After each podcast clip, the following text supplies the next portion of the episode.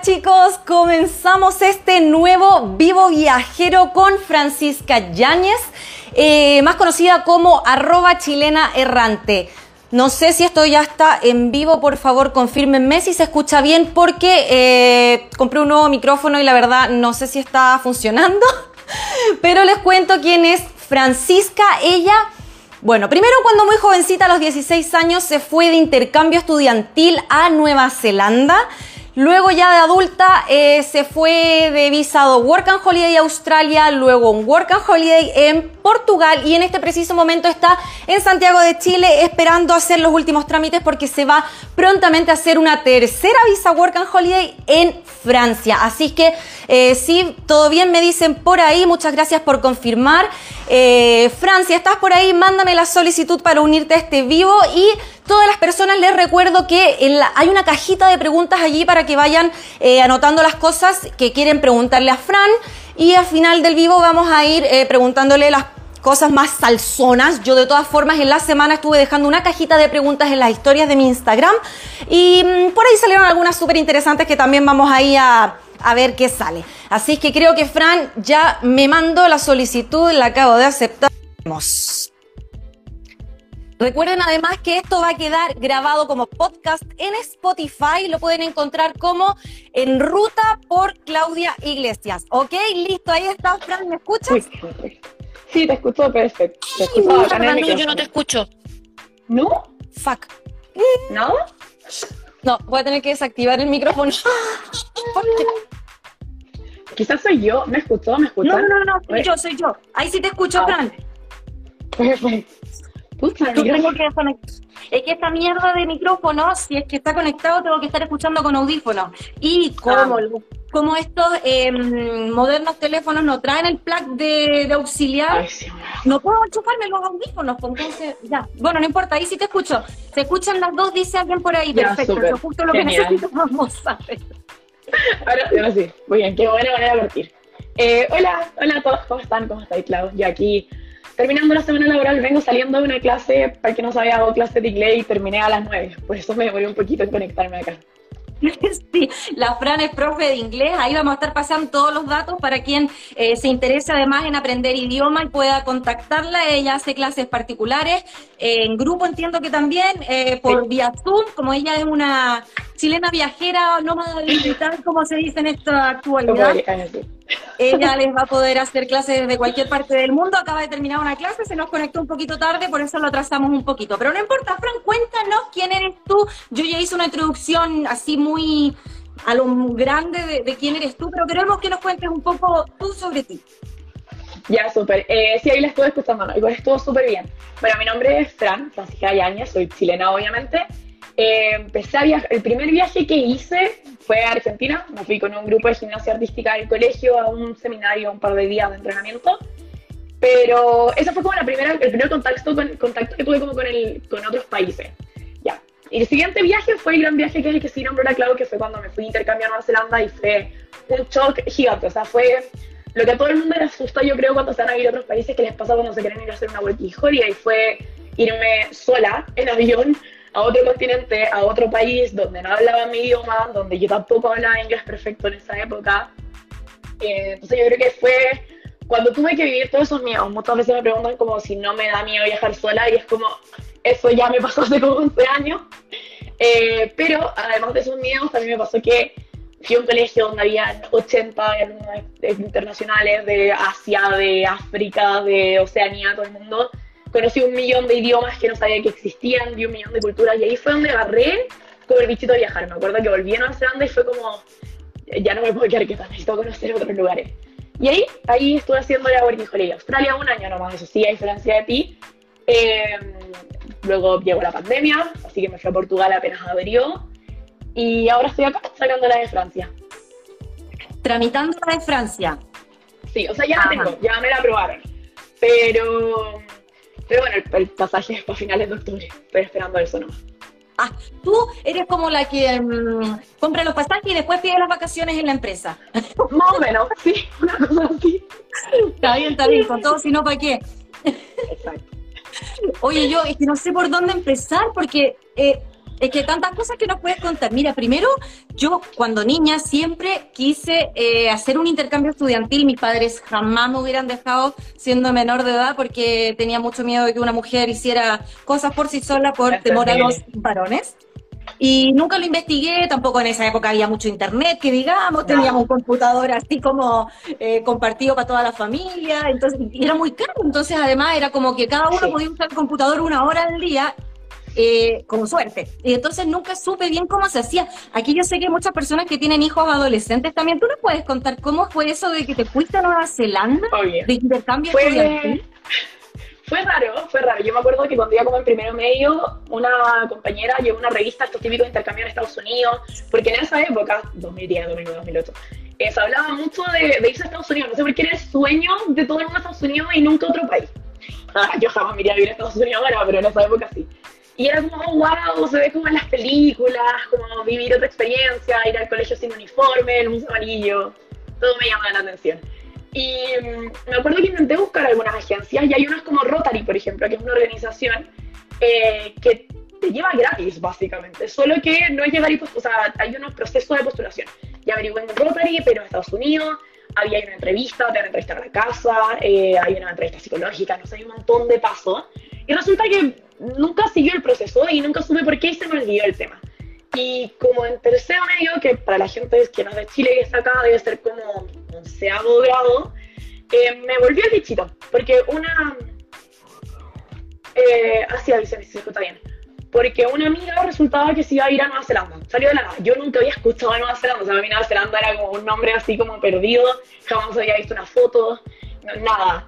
Y fue como, mira Nueva Zelanda. Y cuando supe que el Rotary no había seguido y que iba a tener que pagar el intercambio, que eh, como dice la Clau, son carísimos, carísimos, no voy a mentir, eh, nos pusimos a buscar agencias. Vi la agencia de mi amiga, era estúpidamente caro, pero una, una imposible, o sea, 7 millones por un semestre. No, no, no, como que entramos y salimos. Como, muchas gracias, eh, vamos a buscar otra. Y finalmente vimos con otra agencia que es chilena que se llama Kangaroo Education Chile. Yo no sé si todavía existirá, y era efectivamente mucho más barata. Sigue siendo caro, o sea, sigue saliendo sobre el millón de pesos. Bueno, voy a mentir.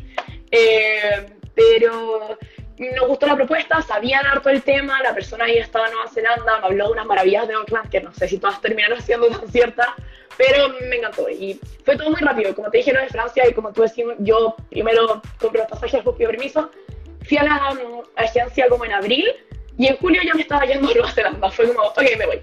Y no lo pensé, no, no pensé nada. ¿eh? Eh, lo que sí normalmente estas agencias te permiten elegir más o menos eh, tus preferencias de acuerdo a la familia. Entonces, obviamente, como tú dijiste, no es muy seguro que una mujer menor de edad viaje sola porque, hombres, nosotros elegimos que fuera ojalá una casa solo de mujeres, por ejemplo, como una familia, pero pues sí, papá, es una opción elegirlo así como solo de mujeres.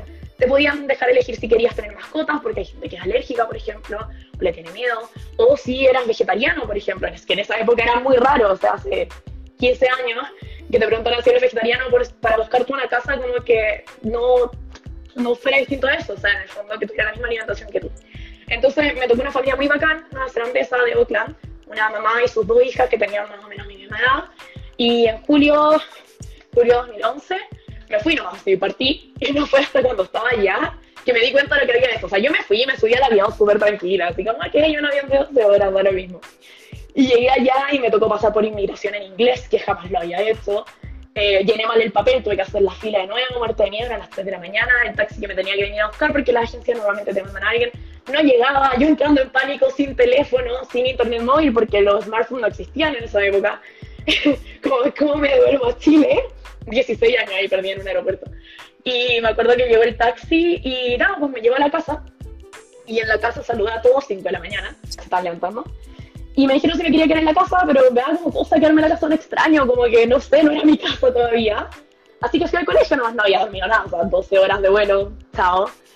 Eh, y ahí en el colegio me tocó todo el proceso del intercambio. Tuve que comprar un uniforme, porque no hace tanto encima sí se ocupa un uniforme en el colegio, un uniforme súper feo, por si no lo han visto, unas faldas hasta los tobillos muchas veces, unas cosas muy raras.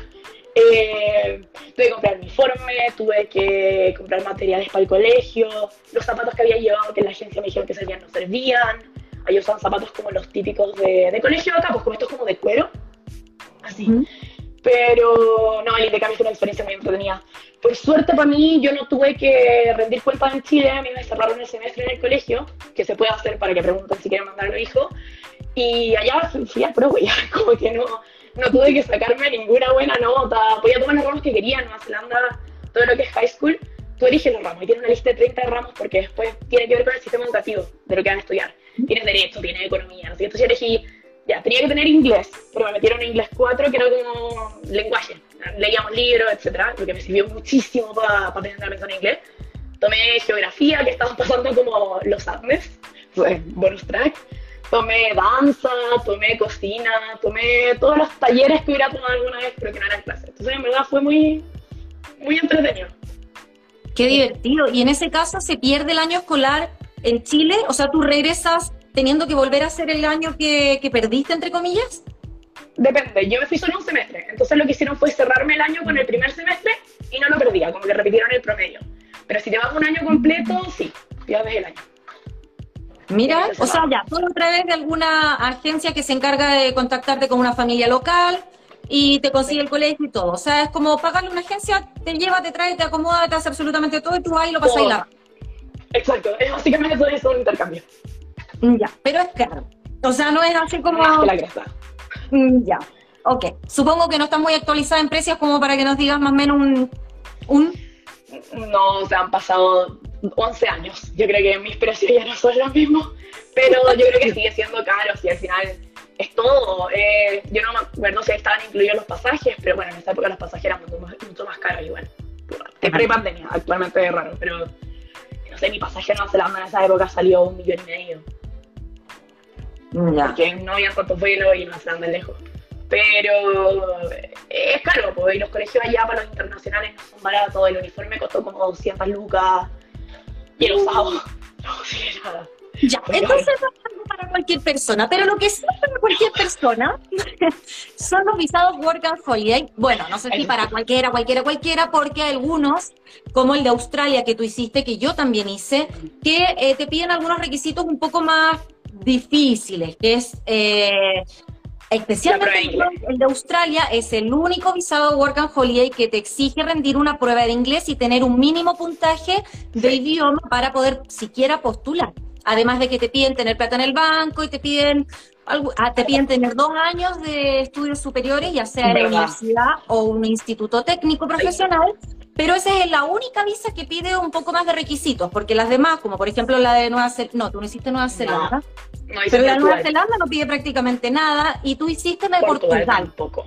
No, ¿Qué es lo que pide para irse a Portugal? A ver, porque esa, bueno, estos visados, aclaremos, son para personas entre 18 y 30 años, en su gran mayoría, pese a que hay tres países que nos permiten ir hasta los 35 años cumplidos, que son Nueva Zelanda, Canadá y también Hungría. ¿Cómo es el tema? Cuéntanos a ver primero de Australia, que es el primer país que tú hiciste, a qué edad te fuiste y luego hablamos de Portugal. A Australia me fui a los 23, sí, a los 23. Eh, me fui porque estaba en la universidad, quería irme a estudiar a Francia, larga historia, pero dije, ah, voy a juntar plata primero a Australia porque me decían que Australia va a hacer el América y uno hace millones, es el país que mejor paga para las working holiday y en teoría no es mentira. Eh, entonces saqué la visa y me puse a buscar trabajo para juntar un poco de plata acá en Chile. Hasta, estuve seis meses buscando pega cuando salieron. Y no, yo en cocina y no encontré, Y me ofrecieron quedarme como garzona en un lugar y dije, oye, pero como garzona en Australia gano cuatro veces más rápido la plata. O sea, mejor me pedí me fui tiro, me en un mes. De nuevo, yo todo rápido no lo hago. Eh, Australia te pide demostrar tu nivel de inglés, pero no es tanto. Te pide un pre-intermedio pasando intermedio es como lo básico para sobrevivir igual en un país, o sea, por más que los otros países no te pidan ni su idioma o algún idioma, frustra mucho cuando uno llega a un lugar donde no entiende nada, no puede leer nada, no puede ni siquiera preguntar cuánto cuestan las cosas. Creo que vaya a sacar un certificado en un examen. Igual es como un poquito necesario saber un poquito de algún otro idioma para que te ayude a llegar. Australia te pide, no sé cuánto te pedía, como 5.600 dólares, que son como dos par y medio te pide los pasajes o la, reserva, o la reserva, te pide... Pero eso, lo mismo que te piden todas, a veces te piden si tenía antecedentes, o sea, que no te piden antecedentes, eh, la foto del pasaporte, los típicos trámites, no es nada muy raro, nada muy difícil de obtener, por lo mismo acuerdo por lo menos Australia. Eh, lo más difícil no, aparte, Aparte ahora es súper fácil porque cuando yo postulé tenía que ir a... Ahora es todo online. Yo antes tenía que ir a hacer las cosas todas presenciales en distintas oficinas. Había que pedir una carta de apoyo del gobierno cuando yo postulé. Ahora ya... año que voy a hacer eso. Sí, no, ahora todo online, el pago es online. mira, o sea, si tú tienes, si tú cumples con los requisitos, que son no muchos, lo haces todo online, teniendo los papeles, la visa es prácticamente asegurada sí o sí. No hay forma que te la, que te la nieguen porque eh, una sola vez en la vida se han acabado los cupos para chilenos para postular a esta visa. Los cupos son anuales, entonces en este momento creo que son dos mil y tantos, nunca se han. No, no, no, no, ya hacían cuatro mil los de Australia. El año que yo fui fueron 2.000 y el año siguiente fueron 3.400, o sea, no se mm, Ya, entonces, para que sepan, eh, si cumplen los requisitos, están todos publicados en, internet, o sea, hay exceso de información. Pero, independiente de los requisitos, cuéntanos un poco más. Eh, justo, mira, por aquí hay algunas personas que te preguntan, porque yo tengo aquí mi torpedo de preguntas, y alguien dice, eh, ¿qué te gustó y no te gustó de Australia?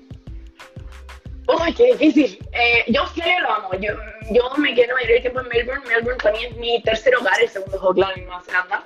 Lo adoro con mi vida. O sea, si pudiera volver, volvería.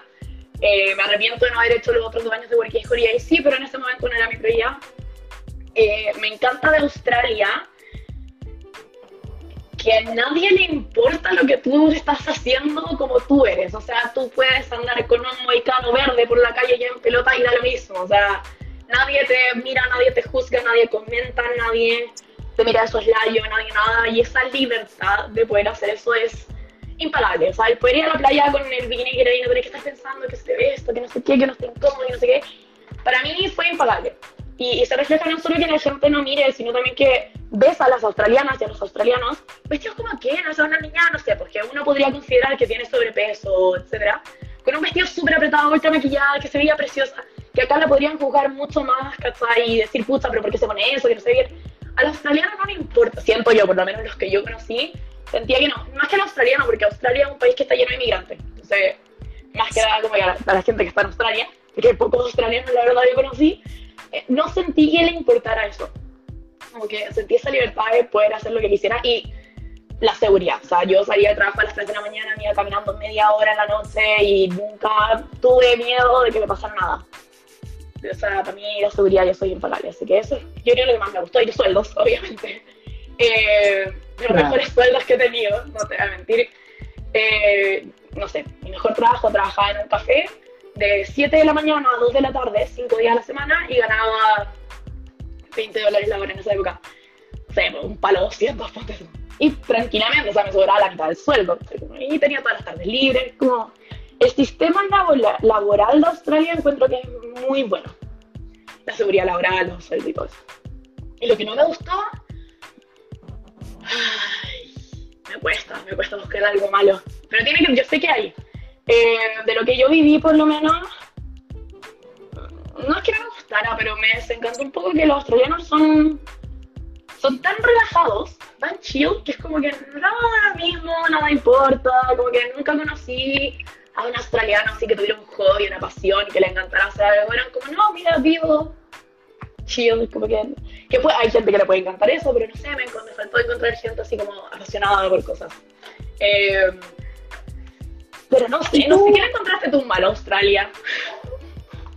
Uy, que yo tuve varias malas cosas, Yo sé que no tuviste muchas malas historias, pero yo ninguna, por eso te pregunto.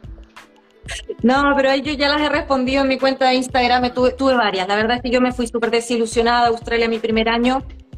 Pero ¿para qué vamos a hablar de cosas malas si en verdad, pucha, ya lo superé? Pero cuéntanos más, a ver, ¿tú, dónde llegaste y dónde estuviste todo este año? ¿O qué lugares, dónde estuviste este trabajando? ¿Cómo lo hiciste? En Australia, en Australia, yo soy cocinera. Yo soy cocinera, me titulé de Administración Gastronómica, eh, antes estudié un año de comercial, que no, no sirvió para nada. Y me fui a Australia eh, un poco desilusionada de la cocina porque trabajé un poco en Chile y era malos sueldos, malos horarios, eh, tenía que arreglártelas con lo poco que había. Muy, muy desilusionada me fui a la cocina. Entonces me fui a Australia a trabajar lo que hubiera, porque yo iba de garzona. Y aparte me encanta ser garzona y conversar con la gente. Y en Australia eso me pasó, los clientes, en especial en cafetería, ya bar, otra cosa, eran siento que en Latinoamérica en general como que al servicio se le mira un poco para abajo. Pero en Australia no, me pasaba que siempre los clientes del café te preguntaban cómo estaba y querían saber de ti, cómo está tu día y cómo te fue el fin de semana. Y realmente estaban interesados en ti. Y eso me hacía sentir muy bien, porque era como que rico la pega, que rico hablar con los clientes, como que lo pasé muy bien. Estuve, llegué a Melbourne, eh, porque era un vuelo directo desde Santiago, esa fue la única razón. No quería hacer escala. Ya son 14 horas y media, como que ya era bastante. Eh, llegué a Melbourne, llegué a un hostal que se llama Flinders Backpackers. Viví en ese hostal cinco meses porque me quedó gustando mucho la vida hostal, la encontré demasiado entretenida. Eh, al principio trabajé, encontré pega como a las tres semanas. Al principio trabajé en un local de comida rápida, en un mall, eh, como de comida italiana, como de high fancy. Eh, pero me, me, pagaban mal, como el mínimo, y trabajaba pocas horas. Porque no salía varios contratos, tenía casual, entonces trabajaba las horas que ellos quieran y siempre me decían como, no, si te vamos a dar más horas, te vamos a dar más horas. Y yo ahí rogando, rogando, nunca me daban más de 10 horas por semana. Y en un momento harté dije, ya está. Y mi amigo justo se iba a Tasmania a como recorrer. Y dije, como, ¿sabes qué? Me van a pagar como la plata esta semana, mi autofiniquito. Y ya, me fui a Tasmania a recorrer una semana y media, cantamos por toda Tasmania, fue demasiado entretenido. Eh, pero volví sin ahorros volví o sea, volví con muy poca plata, me quedaba plata para mm, dos semanas. Y dos semanas, eh, o sea, nada. Pero yo sí así, estoy arreglada. La primera vez que me llegó mi primer sueldo en Australia me quedaban 3 dólares en la cuenta. Viviendo la vida al límite. Todo aquí es desastre, mi vida. Y bueno, yo tenía un pasaje comprado para Chile para ir de vacaciones. Vine a Chile de vacaciones un mes en esa época y cuando volví a Australia tenía dos semanas de sueldo. Entonces dije, no, yo necesito encontrar pega. Y me ha pasado, al menos en la Working Holiday, que cuando realmente necesito pega, encuentro rápido. Yo no sé si porque doy el 120% en la entrevista, si porque busco 10 pegas o 100 pegas por día, pero cuando volví encontré pega en una semana. Y ahí me metí este café que te contaba que, que fue más entretenido. Tuve los seis meses que te deja la visa a trabajar con cada empleador. Y cuando se acabaron los seis meses, dije como ya me quiero mover de Melbourne, quiero conocer otras ciudades. Y me fui a Brisbane. Y en Brisbane me gasté toda la plata que gané en Melbourne. Como que ahorré muchísimo en Melbourne. muchísimo, muchísimo, porque yo tenía dos trabajos, llegó el invierno, todos se fueron de Melbourne, porque en Melbourne hace frío, llueve todo el año. Eh, me quedé sola, entonces dije, ya voy a jugar un trabajo de noche en eventos y gané mucha, mucha plata, me compré una cámara, me fui de viaje, todo. Pero llegué a Brisbane y me pasó que Brisbane es más como una ciudad de estudiantes. Entonces no contrataban tanto Working Holiday. Eh, porque el Working Holiday, si se quiere ir mañana, se va a ir, que te deja la pega tirar, chao, si tenía un contrato casual. En cambio, el estudiante está amarrado, pues está amarrado el curso. Y como una ciudad donde se van muchos estudiantes, preferían contratar estudiantes. Y eso me pasó, pues en Brisbane tuve tres meses, tampoco busqué tanta pega, no te voy a mentir, pero, pero me gasté, no sé, por los 3.000 dólares que había ahorrado. Hasta no lo eh, Pero Brisbane es bonito, pero prefería las ciudades como con playa, más que... Porque Brisbane tiene río y una playa artificial, pero no sé, no me mató. Y después pasé por ahí, Gold Coast, Sydney, Cairns, pero nada muy fijo hasta que me volví a Chile. Ya, entonces tú estuviste siempre en grandes ciudades y lo único, el único tipo de trabajo que hiciste fue siempre de mesera. Sí, en los eventos trabajaba como ayudante de cocina. Y ahí como que me reencanté un poco con la cocina. Porque era una agencia de staff, así como de gente de cocina y de garzones, que los mandaban a lugares. Así como, no sé, pues, si mañana Espacio Riesgo necesitas 100 garzones extra, te mandaban para allá. Si pasado mañana la cervecería necesitaba 10 cocineros, te mandaban para allá y ahí traje muchísimos eventos. Como ayudante de cocina dije, wow, las cocinas acá, el nivel de tecnología que manejan era por mil. Eh, como de cocina, podía hacer un poco más de cosas, no me dan como las tareas tan básicas. Eh, desde la seguridad de, la cocina hasta que, no sé, pues, eh, que cada cuatro horas te tenía que tomar un break, como máximo seguir haciendo break, no sé, como que me encantó trabajar en cocina ya. Era entretenido aparte. Y, y eso, no, cocina y garzonería, fue lo único que hice, garzonería. Ya, oye, ¿y tú que estuviste 12 meses u 11 meses porque estuviste de vacaciones en Chile? Alguien aquí también nos preguntó, yo ya sé la respuesta, pero para que quede grabada. Eh, tú, di, cuéntanos, ¿cuántos meses trabajaste? Y más o menos, si te recuerdas, ¿cuánto dinero la Fran ahorró en Australia? Cifras. Alguien dice, quiero cifras. Eh, ya les voy a decir la verdad. Yo llegué a Chile como con 300 lucas de vuelta. Porque, pero después me llevé 300 que es como la... 300 lucas. No 300 lucas como 400 dólares, por si alguien aquí que escucha no, no sabe. O sea, ganó mucho, pero volvió con casi nada. pero lo comí y lo, bailado, no me lo quiero a nadie. Eh, pero después me llegó la Superannuation, que es como la FP de Australia, que cuando uno trabaja te lo pagan por sobre el sueldo y después cuando se va a Australia, si te vas definitivamente, te devuelven un porcentaje. Después me llegaron como 300 dólares más. Eh, pero claro, en Melbourne, cuando trabajé en esos dos trabajos, estuve dos meses trabajando pero full, trabajaba 58, 60 horas semanales porque dormía y trabajaba, lo único que hacía, no había más que hacer. Muchísimo. Eh, y después de dos meses, así, no tuve días libres. O trabajaba en la mañana, o trabajaba en la tarde, o las dos. Después de todos los gastos, pagar todo el viaje y todo, comprarme la cámara, que salió unos 1.400 dólares australianos, me sobraron como 6.000 dólares australianos. Y con eso me fui a Bay y eso fue lo que me gasté. Entre los viajes y todo. Entonces yo creo que para dos meses, que fue cuando realmente ahorré, eh, 6 mil dólares después de todos los gastos sería lo que realmente puedo contar que ahorré. O sea que conseguiste, independiente que después ya no trabajaste y estuviste viviendo con ahorros, tú conseguiste ahorrar 6 mil dólares australianos, que son como unos 3 millones de pesos aprox. Eh, ¿En cuántos meses trabajados, perdón? Dos meses. Después de todos los gastos, o sea, en dos meses viviendo, trabajando a full, 50, 60 horas a la semana, y después de descontados todos sus gastos de vivienda, comida y etcétera, quedó con un ahorro de 6 mil dólares, para que se hagan una idea de el nivel de, ingresos que uno puede generar y que pudiese ahorrar si es que se va inmediatamente, no sé, a Asia o vive muy baratito y no se queda turisteando en Australia, porque turistear en Australia sí puede salir muy caro dependiendo de, de cómo sea tu, tu, tipo de turismo, claramente, porque bueno, yo trabajaba yo hice tres visados Work and Holiday. Trabajé por año seis meses.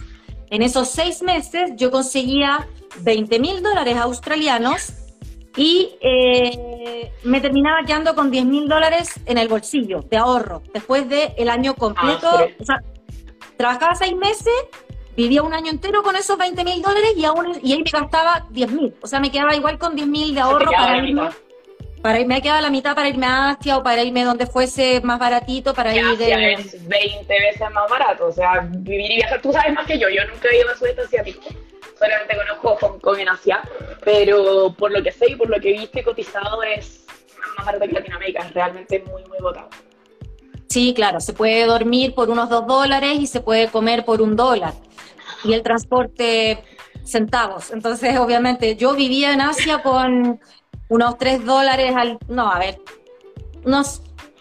Unas 5 lucas. A ver, ya. Menos de 10 lucas chilenas. Sí o sí. Sí o sí. Menos, no sé, 15 dólares por día.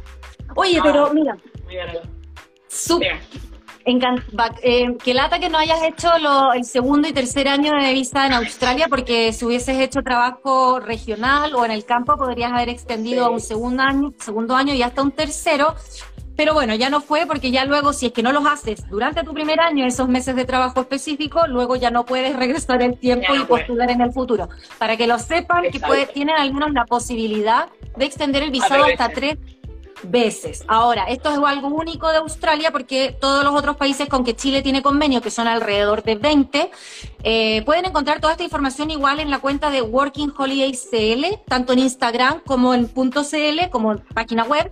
Están todos los requisitos de todas las visas Working Holiday eh, que piden cómo hacerlo, testimonios de personas como ella, como yo. Nosotras hemos participado en distintos vivos Sí, así que arroba Working Holiday CL, así lo encuentran y allí ya tienen toda esta información detallada para que sepan que hasta los 30 o 35 años pueden postular e irse un año o hasta tres años, en el caso de Australia, a vivir la experiencia y hacer cualquier trabajo de mierda, pero ganar bien al menos en el caso de Australia, Nueva Zelanda, Canadá.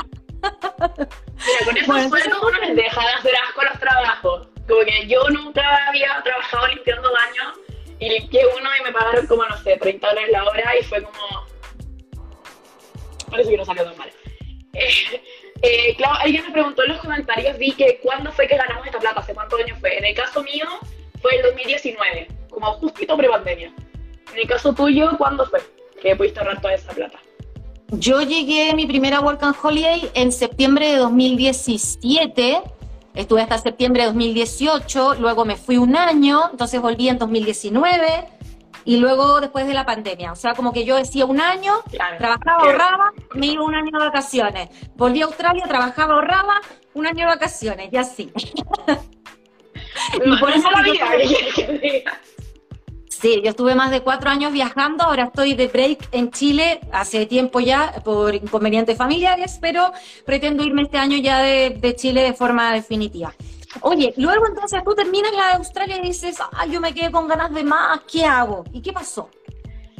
Ya, yo volví a Australia con la idea de venir a Chile, estar tres meses visitando gente, eh, trabajar un poco en Chile. Esa es mi idea, ¿no? Yo voy a llegar a Chile, voy a encontrar un trabajo, voy a trabajar seis meses, voy a ahorrar un poquito y me voy a ir a Austria, me quería ir porque siempre quería aprender alemán, estaba como ahí intentando, no sé qué.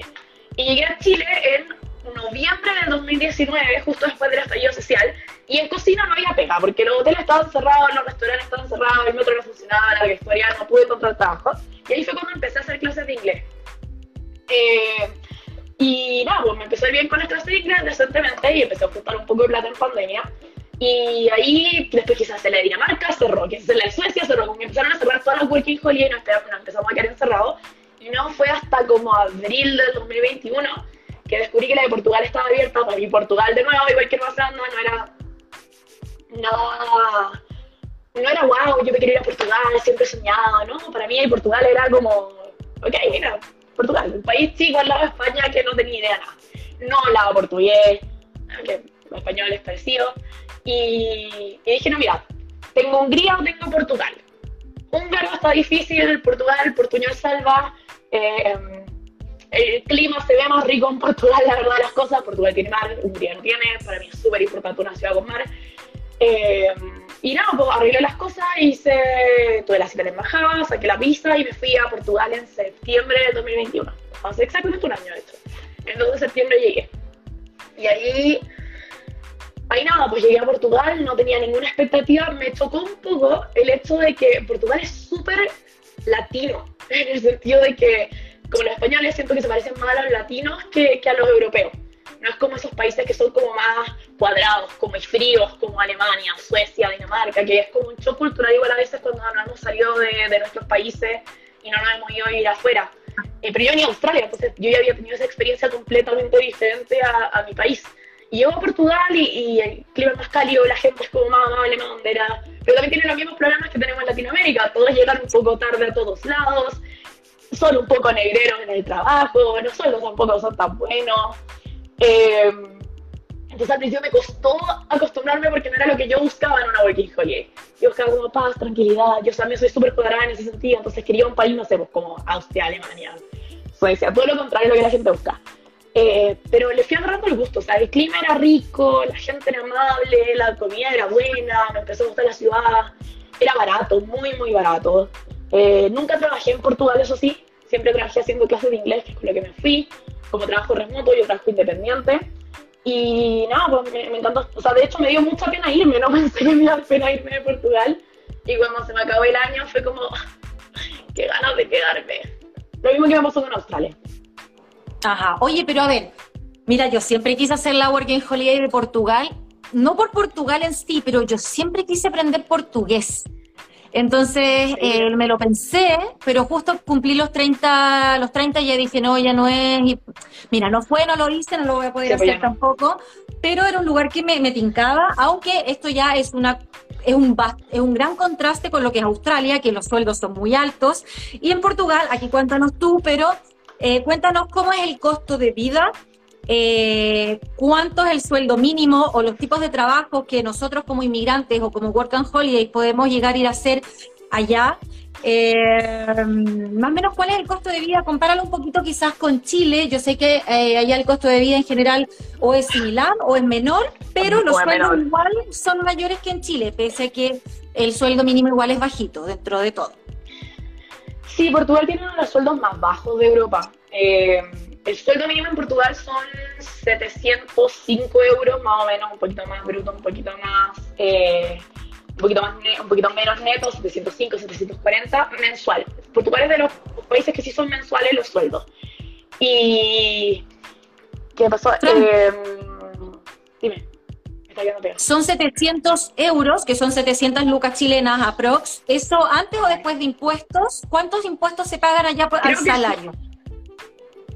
Ya, eso depende cómo te contraten, porque en Portugal te pueden contratar con contrato o con recibos verdes, que es como honorario. Y en honorario, eh, como que no te descuentan los impuestos del sueldo, pero no te pagan las vacaciones, depende de cómo decías trabajar. Pero más o menos, si tienes sueldo mínimo, mínimo, mínimo, vas a sacar unos 600 y mucho. En... Pero casi siempre hay bono. Eso es lo raro en Portugal, como que bueno por la acomodación, bueno por almuerzo, bueno por esto, bueno por lo otro. Eh, funciona más o menos así.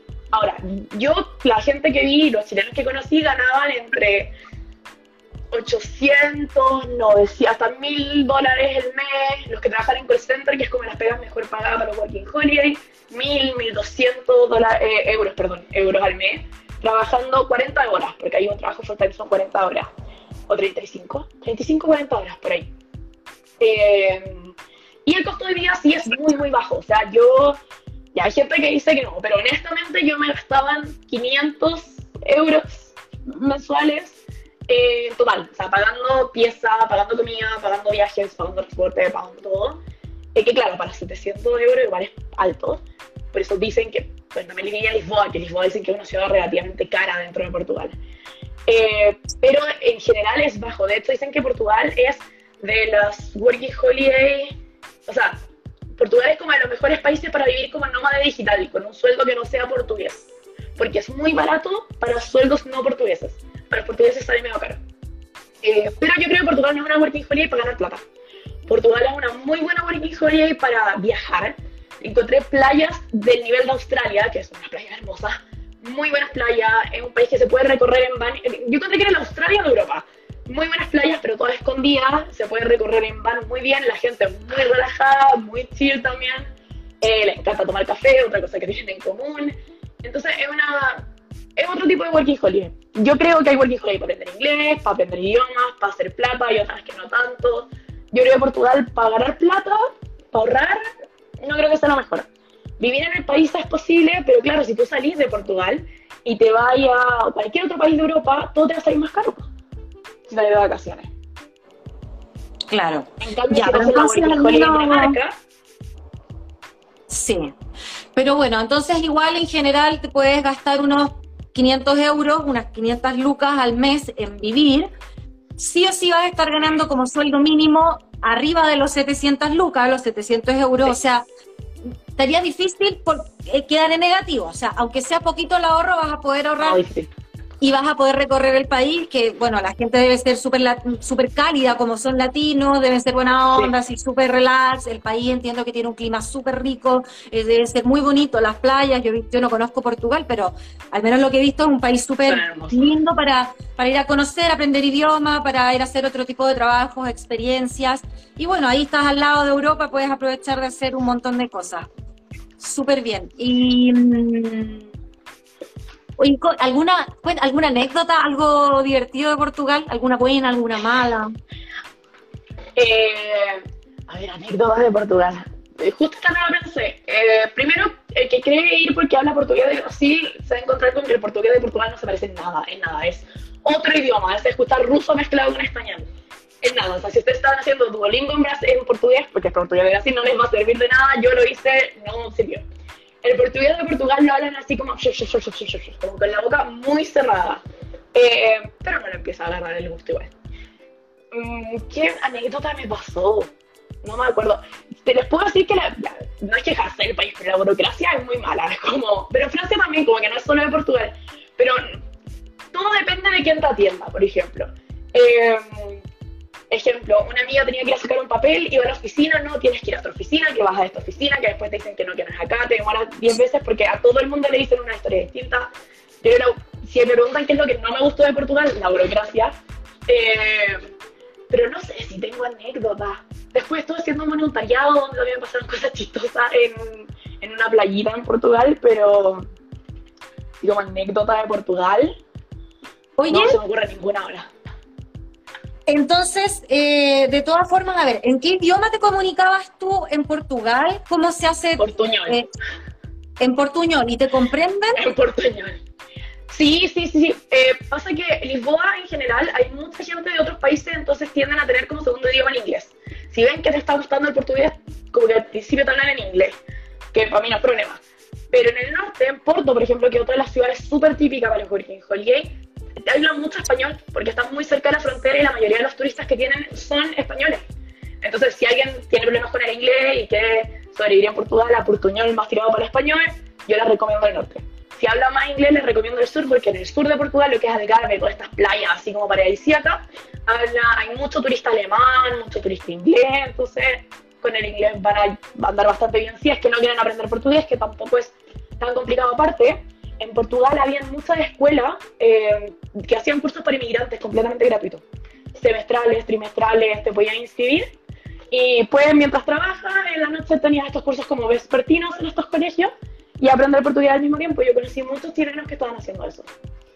Ya, y respecto a, irse a, perdona, a, Portugal como Work and Holiday, eh, es más difícil porque nosotros sabemos, Australia es uno de los países más fáciles para irse de Work and Holiday una vez que ya estás allá, porque así, son pocos los trámites que hay que hacer y esos trámites son súper rápidos porque ellos están acostumbrados a recibir mucho Work and Holiday y entonces saben perfectamente quién tú eres, qué tipo de visa tienes y qué es lo que necesitas. Entonces tú vas al banco, te tienen la tarjeta lista, te tienen lo de los impuestos listo. Mira, es súper fácil en cuanto a burocracia y trámites. Es el país más expedito para que una vez que ya estás allá, eh, hacer todo lo que significa el papeleo inicial. Entiendo que Portugal es una visa no tan conocida, por lo tanto, como que los trámites que tienes que hacer es un poquito más difícil, ¿o no es así?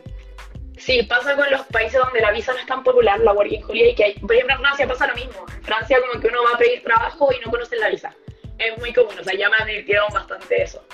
Eh, Portugal, pues acá la visa no es tan difícil, también es, la Working Holiday en general es como si tú cumples los requisitos la vas a ganar sí o sí, excepto eh, por ejemplo, en el caso de Canadá, donde eligen al azar a quien invitar, entonces estás un poco como en las manos de, de quien sea, como que no eliges tú, no es como, si quedas invitado, genial, pero en Nueva Zelanda Irlanda, que tienen pocos cupos, quizás es más difícil. Pero la mayoría de los working holiday, si tú cumples los requisitos, que te la rechacen, es muy raro, o sea, tiene que ser que no cumpliste un requisito.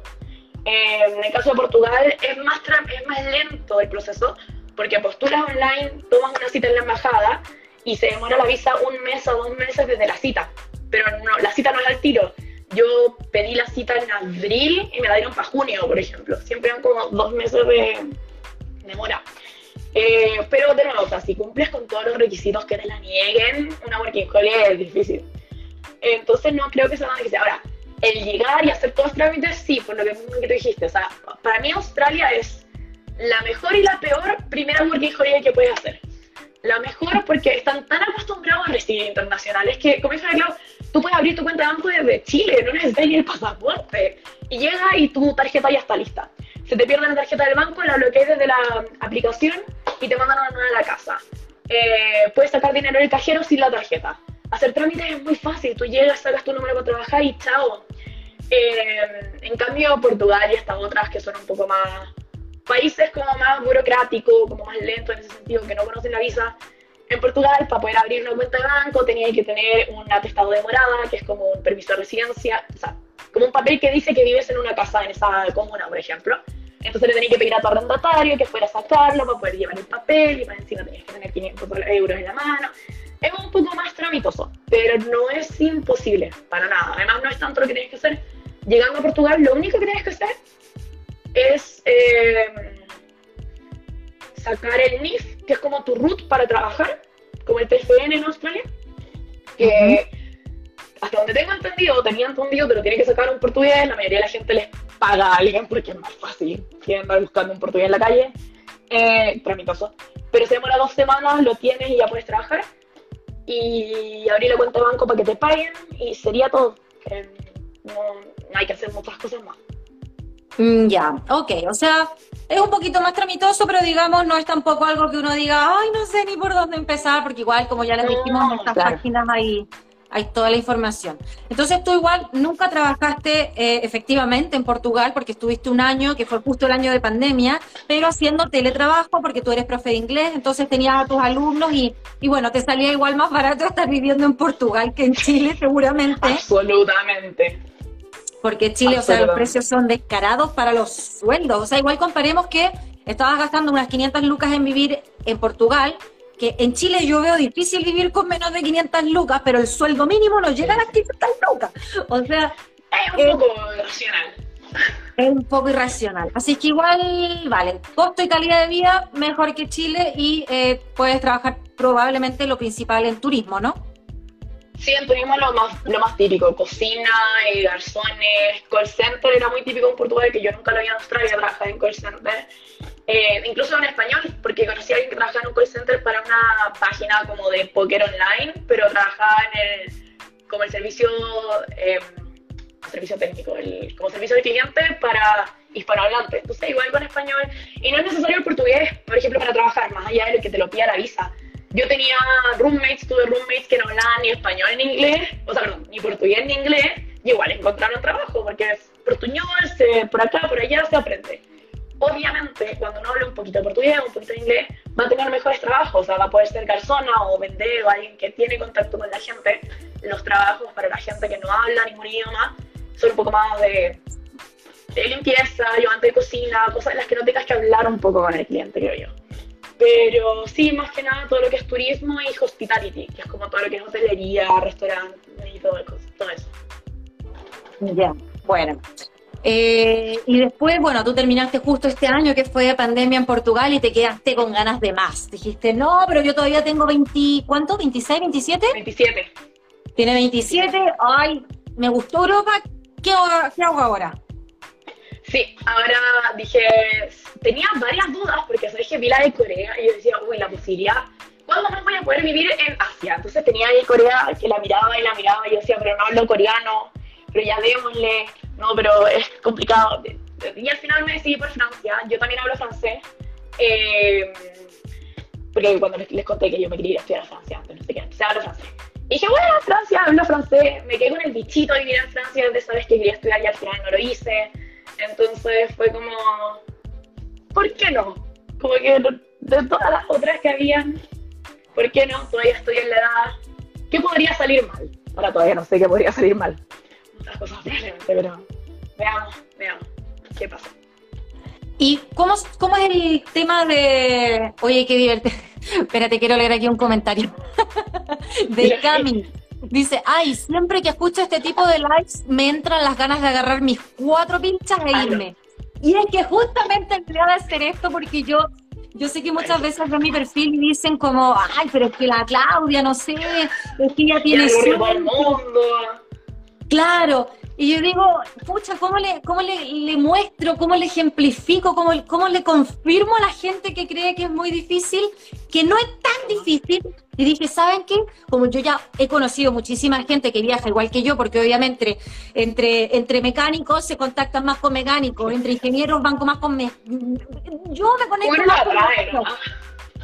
Entonces yo sé que existe esta gente y quiero como invitarlos acá a que participen y puedan contar sus propias experiencias para que los demás puedan escuchar y ver que lo que yo digo no es tan descabellado, no es tan lejos de la realidad y que son experiencias que se van repitiendo en muchas otras personas, ya sea donde sea y, de la forma que sea, con y sin plata, a dedo, en auto, eh, trabajando, no trabajando, no sé. Yo quiero como invitar aquí a mucha gente que me cuente eh, cómo ustedes lo hacen para para motivar a los demás y que vean, eh, que encuentren eso, si, si de verdad quieren viajar, si tienen las ganas y, y no se atreven, y más encima nosotras que somos mujeres, que es como más, más la gente, más miedo, ¿no? Es que soy mujer, me va a pasar algo. Bueno, aquí por eso, gracias también por participar, Fran, gracias por contar tus experiencias. Tú todavía tienes 27 recién, por lo tanto puedes seguir acumulando un millón de otras visas Work and Holiday, porque como les contaba, son más de 20 países que Chile tiene convenio.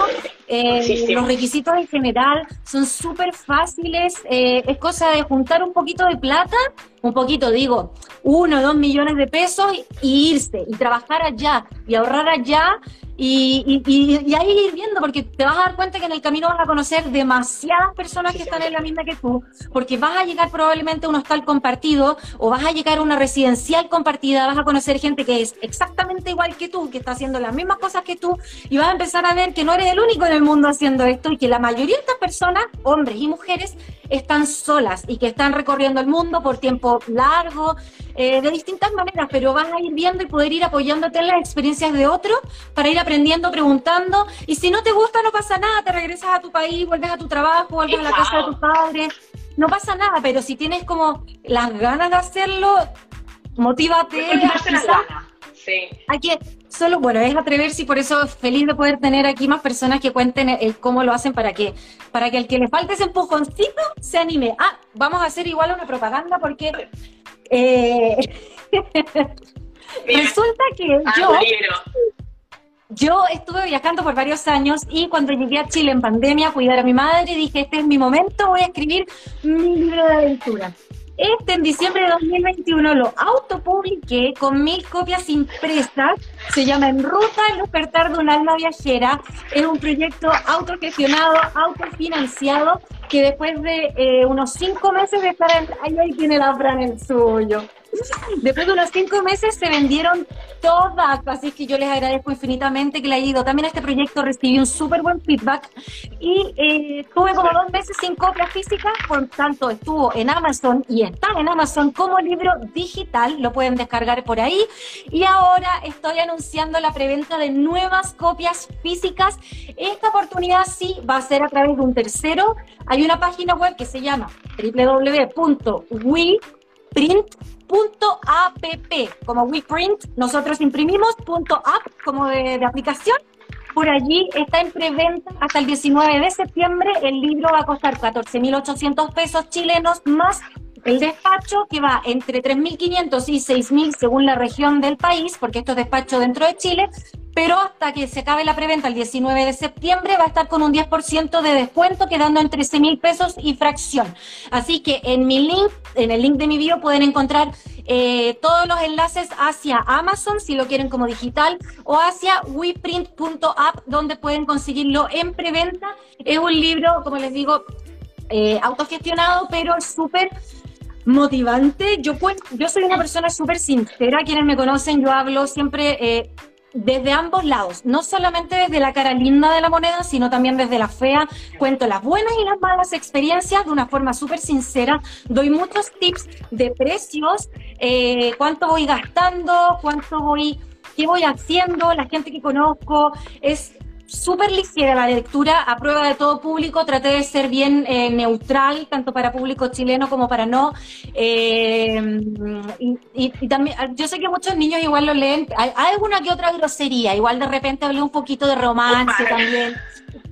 Sí, traté como de meterle un poco de todo, eh, pero yo sé que está súper bueno, aunque venga de muy cerca la recomendación. Yo sé que si lo viste la clavo va a sonar como que es autopolicía, pero es que yo necesito hablar de este libro, porque de verdad, y no es chiste, yo lo dije en el Recase, yo desde que leía Comer Rosario Mar, que no me pasa, que es un libro que hacía, también autobiográfico, que no me pasa esto que es como estar sentado con la clavo en el living y que te esté contando todas sus anécdotas de viaje, o sea, así se siente. Y aparte lo que dice la clave, pero está lleno de tips de, de, no sé, pues, de aplicaciones de los lugares donde fue, que para el que no sabe qué itinerario hacer, puesto acá este itinerario de este libro para viajar.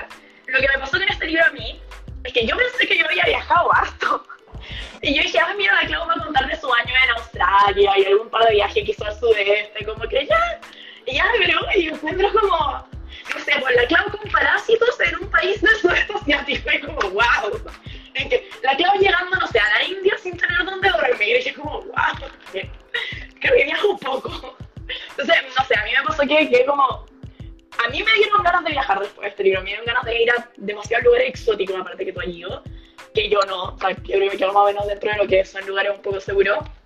Entonces, y es verdad, tú contas como la parte linda, la parte fea, todo, sé, a mí es un buen libro, yo lo recomiendo demasiado, me encantó. Aparte igual, intenté eh, en, la introducción, como en las primeras páginas, hablé bastante de quién era yo antes. O sea, yo soy secretaria, yo no, no tengo título universitario por si acaso, para quien me lo pregunte. Yo estudié un técnico en secretariado, fui secretaria trabajé de secretaria por varios años, en de promotora en supermercados y les voy contando también en el libro cuál era mi sueldo en Chile, cuánto yo ganaba, qué cosas hacía para juntar plata y cómo es que le iba ahorrando y cómo le iba gastando todas mis primeras experiencias y, y cómo ya como tomé la decisión final de decir ya yo me voy y ahora pretendo, bueno ya aprendí tanto y ya me di cuenta que no necesito ser ingeniera comercial para vivir, no, no, yo ya sé que no quiero vivir en Chile, de hecho yo pretendo ahora cuando me vaya, pretendo ni siquiera regresar. Así que bueno, súper invitados a quien le interese una dosis de motivación, como les digo, en mi link, en, mi biografía, en, me encuentra como arroba clau.iglesias.trujillo, pueden conseguir mi libro, va a estar prontamente disponible físico nuevamente porque sé que a muchos les gusta el papel, eh, también viene con solapas, con imágenes de los lugares que he recorrido, así que muchas gracias también por todo el apoyo a este proyecto. Y la Fran también que hizo un video súper bonito porque gracias Fran, te quedó fantástico. No, estaba, en el libro. Y más allá del libro, lo que tú acabas de decir, eso que darse cuenta que uno no necesita ser ingeniero, ni médico, ni abogado. Lamentablemente, sí, lamentablemente, pero pasa que en general en nuestros países y en Latinoamérica pasa mucho que necesitas como un papel para validarte, como que no solo por, por la validación de la sociedad, sino porque los sueldos son muy bajos si no tienes un papel pero cuando mientras más viaja uno, más empieza a conocer a esta gente que muchos no estudiaron, muchos son mucho mayores y siguen viajando. O sea, yo era en el voluntariado conocí a una chica de Perú que tiene 39 o 40, no sé, conocí a un viajero que tenía en otro lado 56 y recorría el mundo y empieza a conocer tantas historias de ese tipo, tan ajenas a lo que uno conoce de seguir como ya, salir del colegio, estudiar, trabajar, después, no sé, cuidarte de viejo y viajar solo en vacaciones como un par de días que, te das cuenta que como que se te abre la es como las posibilidades son infinitas, ¿qué hago yo metida en esta caja en la que tiene que ser todo así? ¿Por qué no me puedo ir un año a casar? Mi vida no se va a acabar, ni mi currículum se va a volver ceniza si yo me voy un año a Australia a aprender inglés o a viajar o lo que sea. O sea, lo que decía el clavante, lo peor que les puede pasar si es que no les gustan, si es que tienen la peor experiencia del mundo, es que hayan tenido unas muy buenas vacaciones. Claro. O muy mal. Con esa visión, ¿para qué te debes quedar? ¿no? O sea.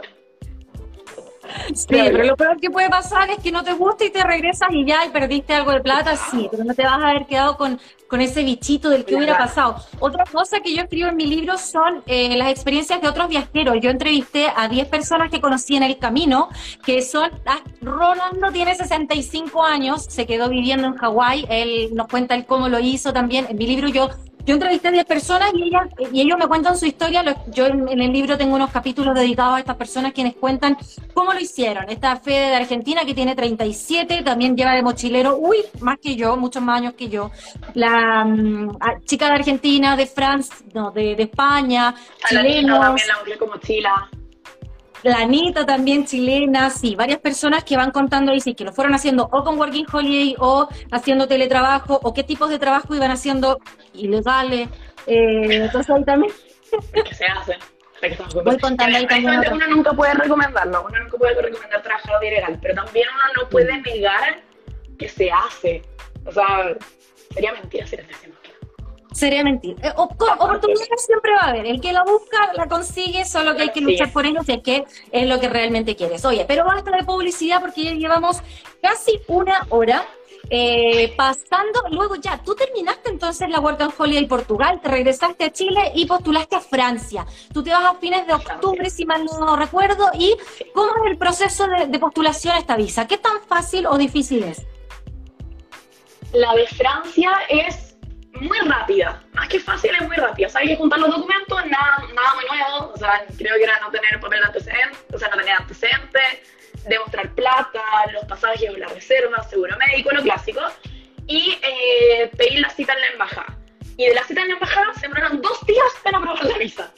Y no fue la única, no es que yo haya sido una excepción. A los dos días, la mayoría de la gente, dos, tres días, visa aprobada, visa aprobada, visa aprobada. Eh, lo único es que no sabes si te aprobaron la visa, como que te dicen tu pasaporte está listo para ser recogido y como que te enteras allá. Pero de nuevo, si no cumple con todos los requisitos, es muy raro que, que te nieguen una visa Working Holiday. Así que, expedita, mucho más que Portugal.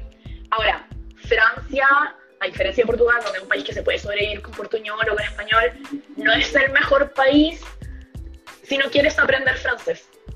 Porque los franceses son muy reticentes a a los franceses les cuesta mucho el inglés. La, mayoría te echan los franceses de pesado, yo no voy a echar de pesado porque yo nunca tenía mala experiencia con el francés, pero sí tienen muy mal inglés por su sistema educativo, porque allá la mayoría de las películas en el cine se pasan dobladas y no subtituladas, eh, y como que les da vergüenza hablar. Entonces, en general, no les gusta hablar en inglés.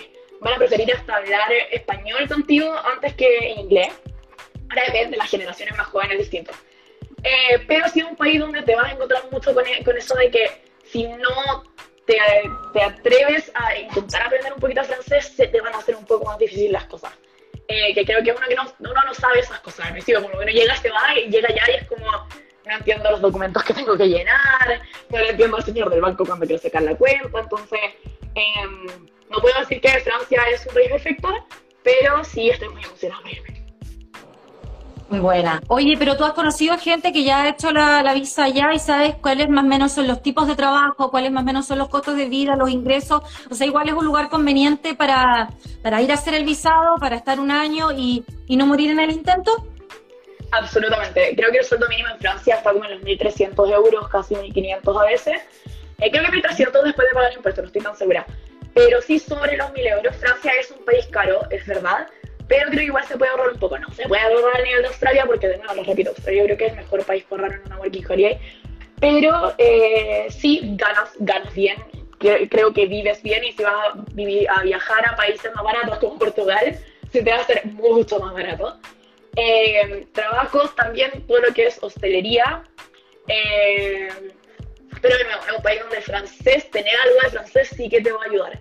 No es imposible conseguir trabajo sin francés. O sea, hay chilenos allá con la Working Holiday trabajando.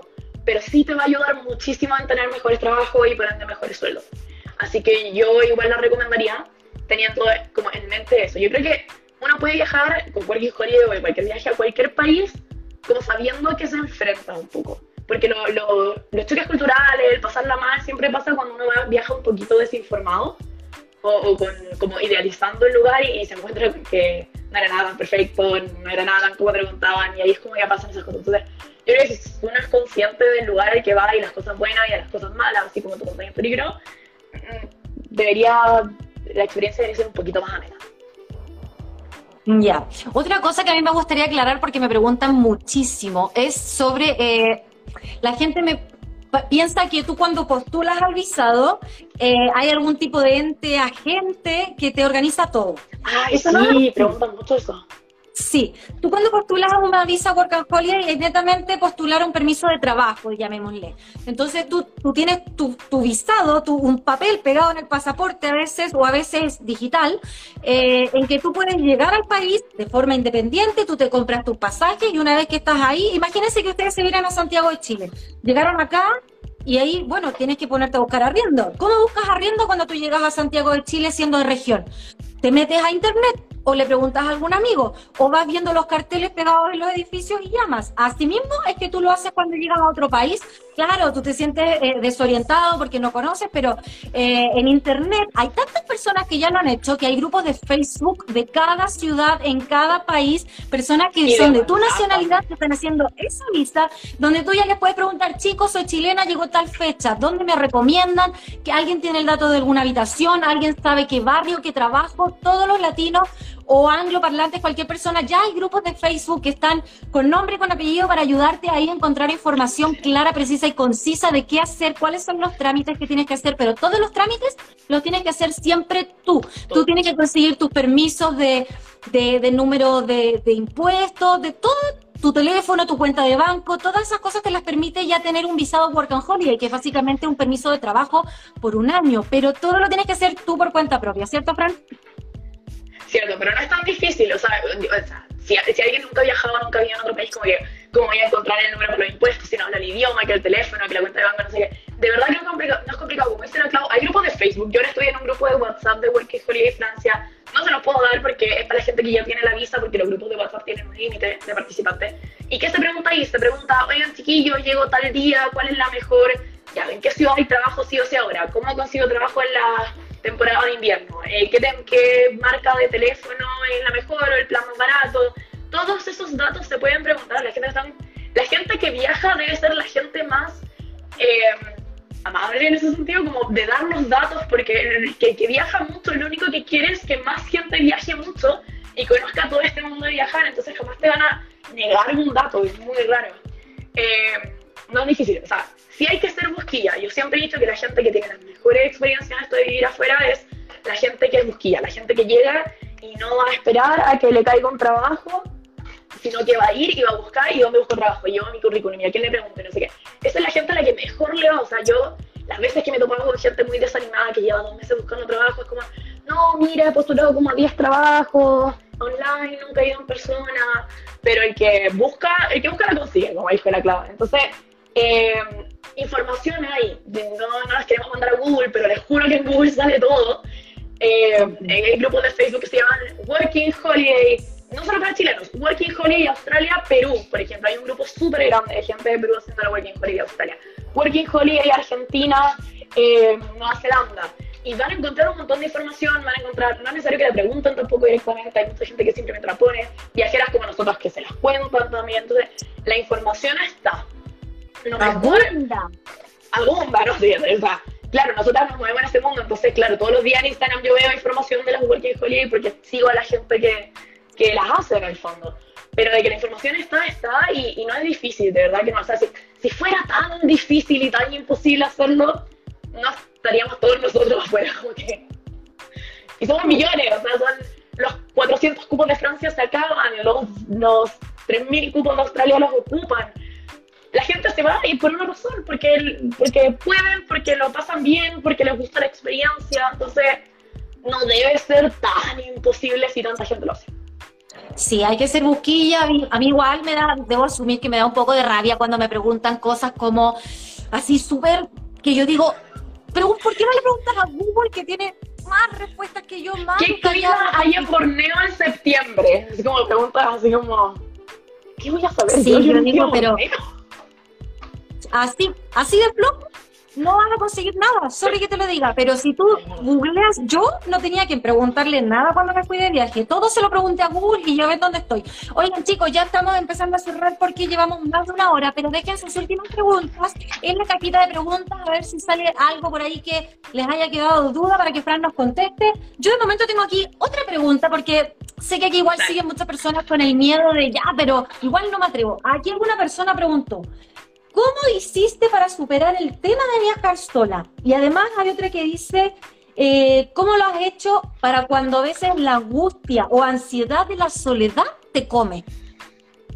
Ya, eh, ya, dos preguntas distintas. Voy a partir con la de la soledad. Yo, es que no creo en el horóscopo ahora mismo, pero soy acuario.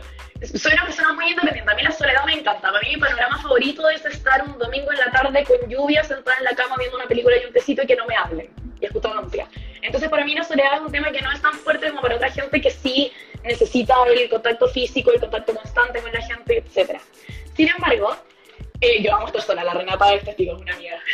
Eh, sin embargo, sí sé que llegar y cambiarse de país, un país donde uno no habla el idioma, donde no entiende algo que nunca he hecho y me encima solo es difícil. En mi caso, y el consejo que les puedo dar es que no tienen por qué hacerlo todo de una. Es lo que yo siempre digo.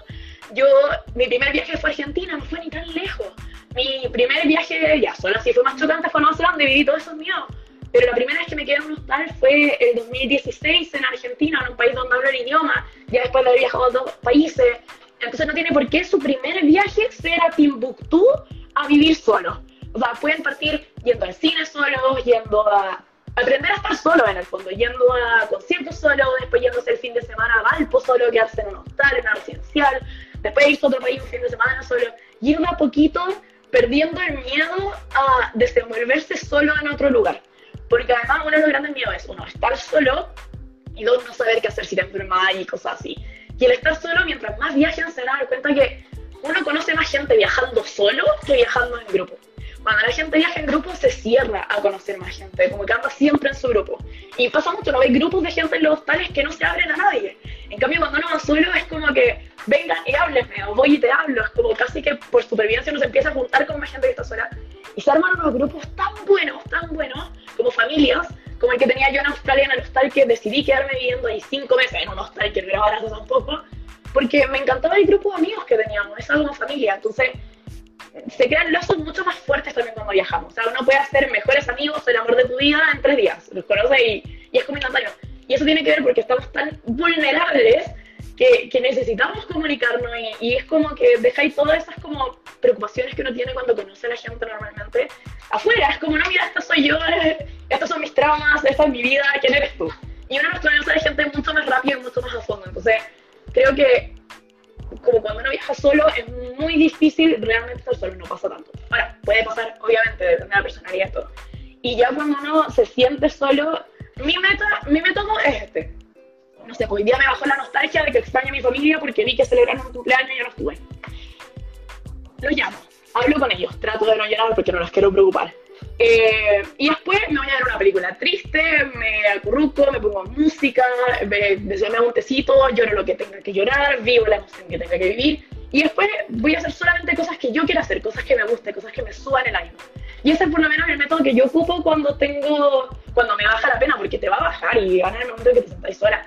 Cuando te enfermas en el extranjero pasa mucho. O sea, si no tienes, o sea, igual siempre tiene alguien. Cuando a mí me COVID, mis roommates eran como, Fran, ¿querés almorzar lo que cocinábamos? ¿cachai? Ya desinfectamos todo, necesitas algo más. Entonces uno genera lazos mucho más lindos cuando está viajando, creo yo, como mucho más profundos, mucho más rápido. Entonces, estar realmente solo es difícil, pero cuando pasa, creo que hay distintas formas de vivirlo. Yo no sé cómo lo haces tú, por ejemplo, si te sientes sola viajando. Mira, que yo siempre he sido una persona muy solitaria, como de muchos amigos volátiles. Yo no tengo así como un círculo tan cercano ni tan frecuente. Quizás tengo a mis mejores amigos, pero que los veo una vez cada tres años. Entonces, soy muy despegada de la gente.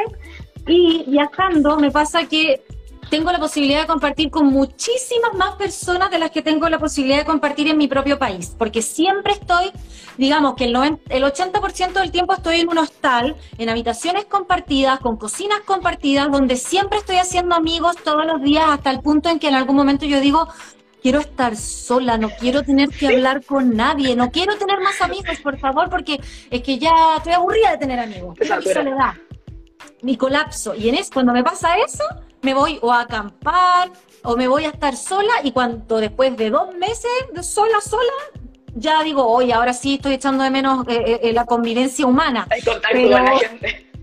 Pero aún así, viajando más sola, como no quedándome en hostales, sino que quedándome sola como ermitaña, conozco todos los días personas locales, porque igual tengo que, que, que ir a comprar eh, comida al supermercado y como me ven, me ven de otro color o me ven de otra forma, me hablan, siempre me hablan o, yo tengo que hablar, oiga, disculpe, ¿cómo llego a tal lugar? ¿Cómo hago tal cosa? Entonces la gente se queda conversando, a veces te invitan a comer, te invitan a la casa, ven, te presento a mi familia, porque tú eres como un, un, un payaso, tú eres un algo, algo exótico. exótico tú eres la, atracción principal y todos quieren ser tu amigo. Entonces, si no estás con extranjeros compartiendo, estás con locales compartiendo, pero sabes que es súper difícil llegar a sentirse solo porque siempre estás rodeada de mucha gente que te quiere conocer porque tú no eres de allí. Eso obviamente no nos ocurre en nuestro propio país porque no eres un, un mono de circo, eres alguien normal, ah, otra más, ¿no? te quiere conocer. Pero en el extranjero es súper difícil que pase eso.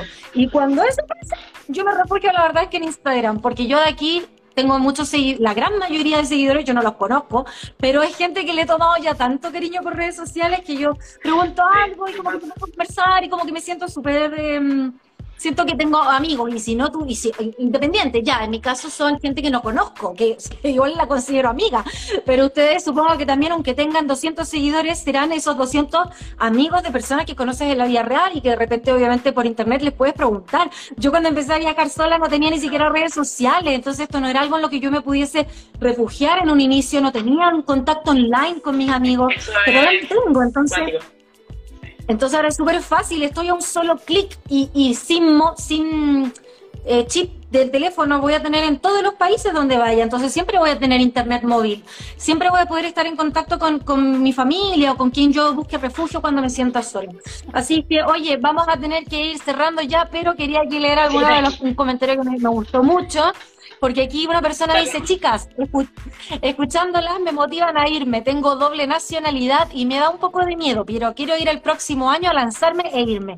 Así que súper contenta de que personas como tú, más si tienes una doble nacionalidad, puedan hacer uso de ella, puedas aprovechar la experiencia. Ya yo tener una doble nacionalidad. También, que, uy, mira, más, aquí muchas, sobre todo los argentinos, por ejemplo, que casi todos pueden sacar doble nacionalidad italiana, se pueden ir a Europa a trabajar legal sin siquiera tener que postular estas visas. Eh, no sé si hay algo más que tú quieras agregar, Fran. Mm, creo que, creo que lo dijimos todo, la verdad, pero no sé, para cerrar, que, que entre hacerla y no hacerla, mejor hacerla. O sea, van a sacar por último una historia chistosa para contar, que créanme que los que viajamos tenemos varias. Eh, y al final, esos momentos también en los que uno se puede sentir como avergonzado porque, no sé, pues te equivocaste en una palabra y qué vergüenza. Al final son una historia más para contar y al final para compartir. Entonces, si pueden hacerlo, si les pica el bichito, si tienen la duda, háganlo, inténtenlo. No, nada, ¿qué podría salir mal? ¿Qué es lo peor que puede pasar? Yo siempre me pregunto eso cuando no sé qué hacer. Este, si no sé si hacer algo no, digo, ¿qué es lo peor que puede pasar? Y si lo peor que puede pasar es seguir como estoy, prefiero hacer algo para cambiarlo. Sí. Oye, Fran, eso, pero ¿sabes? Quiero igual aquí agregar algo, creo que no lo mencioné. Alguien dice, Mata, qué bonito lo que compartes. Ojalá estuvieran mis seguidores viendo esto. Siempre me preguntan lo mismo. Bueno, van a tener dos posibilidades de ver esto Primero, va a quedar grabado como reel en mis propios, en nuestras cuentas. Yo voy a darme el trabajo de poner el minuto a minuto de qué tema hablamos para que puedan ir directo a buscar qué tema les interesa ver y además me creé un podcast llamado En Ruta que pueden encontrarlo en Spotify donde va a quedar grabado como audio para que puedan irlo escuchando cuando vayan eh, camino al trabajo, cuando estén en el gimnasio, cuando estén en cualquier momento del día sin necesitar estar viendo el video, van a poder estarlo escuchando, ¿vale? Así que allí se lo pueden compartir a todos sus amigos. Mi podcast se, mi podcast se llama En Ruta Claudia Iglesias, lo pueden encontrar. Muchas gracias, Fran, por participar. La encuentran a ella como chilena errante. Además, como les comentaba, ella es profesora de inglés, de clases particulares. Pueden contactarlo, cotizar, ver si es que necesitan hacer la prueba de inglés para Work and Holiday en Australia. La contactan a ella. Específicamente sabrá qué cosas tienes que saber tú como Work and Holiday para comunicarte y desenvolverte en el ámbito laboral en el país. Creo que tiene incluso talleres específicos de Work and Holiday, ¿no? Sí, sí, hicimos un par, que también los tengo. Es verdad, sobre, sobre trabajar en Australia, de hecho.